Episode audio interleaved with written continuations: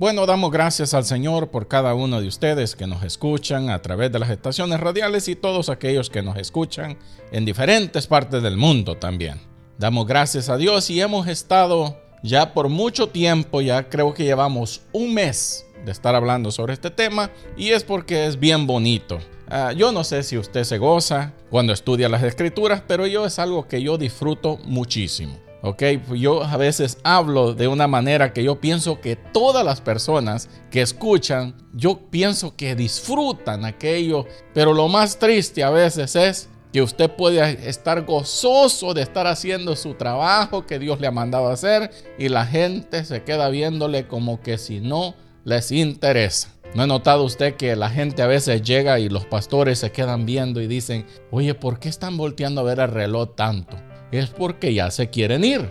Es porque la gente cree que tiene cosas más importantes que hacer que servir al Señor. ¿Y por qué usted cree que nosotros decimos servir al Señor? Pero mucha gente no sirve a nadie, menos a Dios. ¿No se ha dado cuenta usted de eso que es un dicho nomás que nosotros usamos? Pero si nos ponemos a analizar, nosotros mismos podríamos decir, oye un momentito, ¿en qué yo sirvo a Dios y yo no hago nada? No le predico a nadie, no le testifico a nadie, no hago nada que yo pueda decir que Dios está conmigo y yo estoy en Dios y como usted lo quiera ver. Ya se empezó a preocupar, ¿verdad que sí? Sí, porque hay mucha gente que dice somos siervos del Señor, pero si se pone a ver, nunca hace nada ni en la obra del Señor.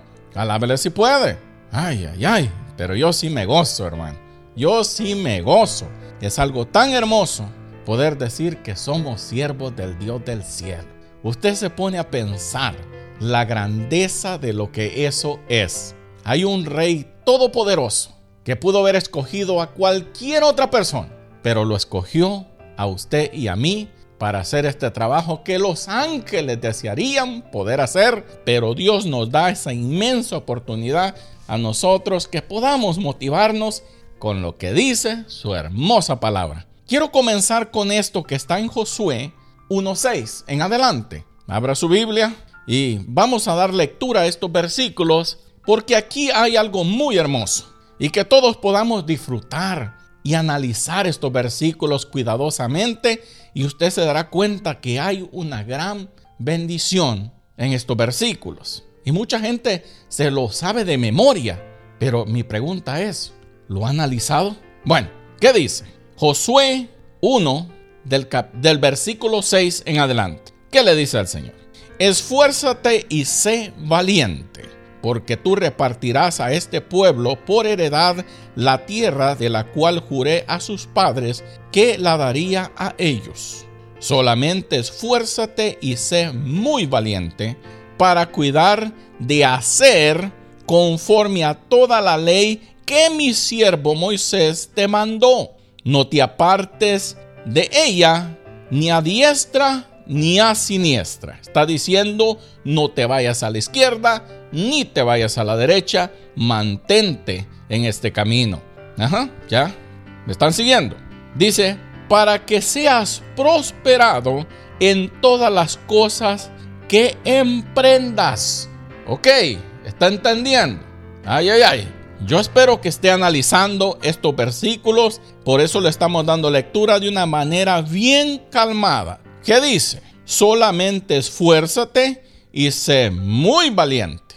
Ay, ay, ay. Hay gente que lo voltea a ver a uno como quien dice, ok, y no se ponen a analizar qué está diciendo. En este camino los cobardes no sirven para nada. Alábele si puede. Yo no le estoy diciendo que usted no alabe al Señor. Gócese, dígale, Señora, ayúdame a ser un valiente, no un cobarde. Y hacer la obra de Dios y hacerla con alegría. No andar ahí todo amargado, causando lástima. ¿No ha visto usted a personas que todo el tiempo traen una cara que quieren que todo el mundo diga, pobrecito, pobrecita? Vamos, hermano, reprenda al diablo y dígale en el nombre del Señor, el Señor me ha dado libertad para alabar al Señor, me ha dado gozo, me ha dado paz. Pero la gente dice, yo no siento ninguna de esas cosas que ese hermano está diciendo. Deberíamos de tener un servicio de liberación para los hermanos dentro de la iglesia y que se vaya ese espíritu que mucha gente trae de amargura, de tristeza. ¿Sabía usted que hay mucha gente que llega una a la iglesia y llega con una cara de tristeza? Otros llegan con una cara de pocos amigos, otros llegan preocupados por algo que tiene solución, pero hay un espíritu que se está moviendo y que está amargando a mucha gente. Pero yo le digo, sea usted valiente. Ay, ay, ay. Y por eso estamos hablando de estos temas de una manera tan calmada para que todos podamos animarnos a decir, en verdad, yo voy a echar fuera todo espíritu de cobardía en mi vida y vamos a alabar al Señor, vamos a gozarnos y aquellos que Dios ha llamado a diferentes áreas del, en el trabajo del Señor que se gocen en hacer aquello. Ay, ay, ay. ¿Sabía usted por qué no se podía entrar con una cara triste a ver a un rey? Porque era cosa de mala suerte y era contagioso. ¿Y qué hacían? Los mandaban a matar. Dijo este, dice, ya mejor sácalo de su miseria, como dicen por ahí, de una vez por todas. Está duro eso, ¿verdad? ¿Sí? ¿Está duro? Ok. Disculpe entonces. Pero mi modo, ¿verdad? Pero nosotros en Cristo deberíamos de gozarnos. Todo el mundo tiene problemas. Pero ¿cuántas personas han solucionado ese problema con estar preocupados? A ver, ¿cuántos? Ninguno. Entonces, ¿para qué se preocupa? Bueno, pues, mira pues.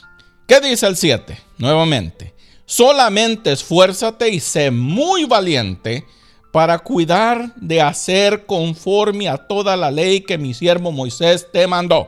No te apartes de ella ni a diestra ni a siniestra, para que seas prosperado en todas las cosas que emprendas. Nunca se apartará de tu boca este libro de la ley, sino que dice, de día y de noche meditarás en él para que guardes y hagas conforme a todo lo que en él está escrito, porque entonces harás prosperar tu camino y todo te saldrá bien. Mira que te mando, dice, que te esfuerces y seas valiente. No temas ni desmayes, porque Jehová tu Dios estará contigo donde quiera que vayas. Qué promesa más hermosa. ¿Cuántos de nosotros estudiamos o leemos las escrituras todos los días. Y la gente se queda viendo y dice, yo no. Y todavía queremos que Dios nos prospere, nos bendiga y todo aquello. Usted se ha casado con alguien que usted no ha tenido conversaciones, ni hablado, ni nada de eso. A ver, ¿cuántos se han casado con alguien que usted ni siquiera le ha hablado ni por teléfono? Nunca. ¿Verdad que ninguno? Mucha gente quiere tener una relación con Dios, de que Dios se acerque a ellos y que el Señor se acerque a nosotros, pero no toman su tiempo para hablar con Él, ni para meditar en su palabra, ni nada aquello. ¿Sí? ¿Ya están enojados? Ay, qué barbaridad. es que con la gente no se puede hablar, man. Pero en fin, vamos a seguir adelante por aquellos que sí quieren salvarse. Pero me gusta lo que dice el 8. Y el número 8 en hebreo es número de reinicio, de nuevos comienzos. Qué cosa más interesante. Y dice aquí, nunca se apartará de tu boca este libro de la ley. O sea, la palabra de Dios dice, tiene que estar siempre en tu boca, sino que de día y de noche meditarás en él para que guardes de y hagas conforme a todo lo que en él está escrito porque entonces harás prosperar tu camino y todo te saldrá bien. Ay, ay, ay. Yo sé que yo me tuve que detener un poco aquí antes de comenzar con el tema que hemos estado llevando y ahora vamos a seguir hablando sobre el rey Manasés. Así es que si quiere poner una nota ahí, ponga rey Manasés. Vamos a hablar de él, vamos a seguir hablando sobre todas aquellas cosas que él hizo que no eran agradables a los ojos de Dios y cómo Él trajo tanta desgracia al pueblo.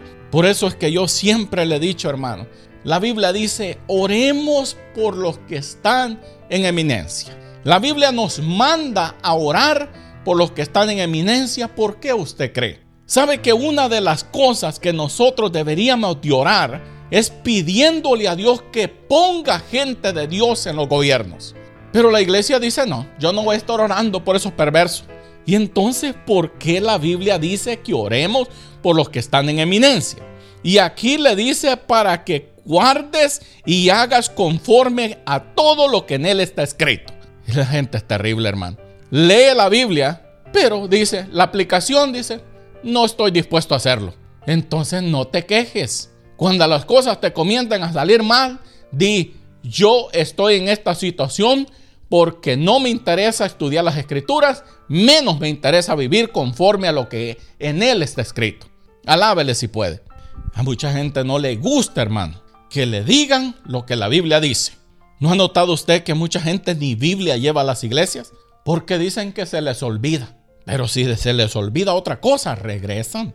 ¿Ves que le digo la, lo que no le damos importancia a las cosas de Dios? Pero sí queremos que Dios nos dé importancia a nuestras oraciones y a nuestras peticiones. No seamos falsos. Tratemos a Dios como usted quiere que Dios lo trate. ¿Está entendiendo lo que le estoy diciendo? Trate lo de Dios como usted le gustaría que Dios lo tratase a usted y a su petición. Trátelo bien. Dígale cosas bonitas. Ame a Dios y ame a la gente. Ah, qué precioso está eso. Pero la gente dice no. Yo no estoy dispuesto a hacer ninguna de esas cosas. Yo vengo porque me traen, pero eso es todo. ¿A dónde nos quedamos la vez pasada? Yo creo que nos quedamos en Segundo de Reyes 21, 3 en adelante. Hicimos una pequeña pausa ahí, pero vamos a seguir en todo esto porque es algo muy importante, muy bonito, para que nosotros veamos los fracasos que pueden haber aún en nuestra nación porque no tenemos gente, aún en los gobiernos, que mencione el nombre de Dios y que cuando digan Dios estén hablando del Dios del cielo. ¿No ha escuchado usted que aún las personas que están en liderazgo de este país pueden ser las personas más soberbias, pero dicen que el Señor bendiga, dice, a este país y todo? Pero usted cree que están hablando del Dios del cielo. Claro que no, no lo conocen. Al igual que mucha gente sentada en los bancos de la iglesia, pero no conocen a Dios. Mucha gente habla y repite lo que alguien más dijo, pero tener una conexión con el Dios del cielo, eso es algo más hermoso de lo que usted puede imaginarse. Y usted dirá, hermano, pero ¿cómo se llega ahí? Nosotros tenemos que doblegar nuestra voluntad para que Dios haga su voluntad. Ay, espero que alguien entienda eso y, Ay, yo hasta siento la presencia de Dios. Ay, Señor, gracias, papito. Mire pues, ¿qué dice? Segundo de Reyes 21, del 3 en adelante. Reedificó los altares altos que Ezequías, su padre, había destruido. Levantó, dice que, altares a Baal e hizo una cera. Quiero que nos quedemos ahí. Yo sé que habíamos hablado de uno de los símbolos, porque tenía cera, tenía muchos símbolos muchas representaciones de diferentes formas. ¿Ok? Y no sé si usted ha puesto atención a lo que dice aquí. Y dice algo muy interesante y ponga mucha atención lo que dice lo siguiente. Y levantó, dice, altares a Baal e hizo una cera. ¿Qué otro rey hizo algo similar? La Biblia dice que Acab plantó una cera que representaba a acera. Otros hacían esculturas de símbolos de acera. ¿Ok? Pero vamos a seguir adelante porque quiero que podamos entender un poquito más allá todas estas cosas. E hizo una acera, como había hecho Acab, rey de Israel. Ok, Acab era movido por quién? Hacer lo malo. La Biblia misma lo dice que él hizo lo malo ante los ojos de Jehová porque su mujer que lo impulsaba a hacer lo malo. Qué terrible es, ¿verdad que sí? Y yo no estoy en contra de las mujeres, pero una mujer te puede ayudar a que tú llegues a ser una persona importante o lo que tú quieras hacer en la vida puede ser motivado por esa misma mujer y que te diga, ¿sabes qué? Sirve al Señor, ahí estoy yo contigo, estoy orando por ti y para que hagamos la obra del Señor y trabajemos en la obra del Señor. Ok, estoy dando un ejemplo nomás de cómo pudiera ser una mujer motivando a un hombre a hacer lo recto. Pero hizo Jezabel que una sacerdotisa de Baal y Acera, que tenía cuántos profetas, como 400, 450, algo así, ¿sí? Profetas de Baal, no dice entre profetas y sacerdotes de los altares de Baal. ¿Ok? Qué terrible, pero dice profetas. Qué terrible porque vamos a ir hablando sobre estas cosas y cómo es que ellos eran profetas. Porque un profeta es alguien que habla por alguien más, en un sentido sencillo. Eso es lo que significa eso. Alguien que habla de parte de alguien más. Está como, pero ellos eran profetas de un ídolo, pero ellos hablaban de lo que según ese ídolo decía al pueblo. ¿Usted está entendiendo la gravedad del asunto? Ay, ay, ay, yo espero que usted vaya entendiendo esto. Cuando la Biblia dice aquí, en el, eh, capítulo 21, en el versículo 3, que hizo una cera, usted no creerá que en realidad fue lo que él hizo.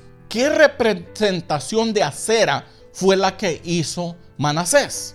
Usted no lo va a creer. Cuando yo me fui a investigar esto, dice que lo que él construyó que era un símbolo de acera, era el órgano masculino de reproducción. Eso fue lo que él construyó. ¿Y a dónde usted cree que lo puso? En la casa de Dios.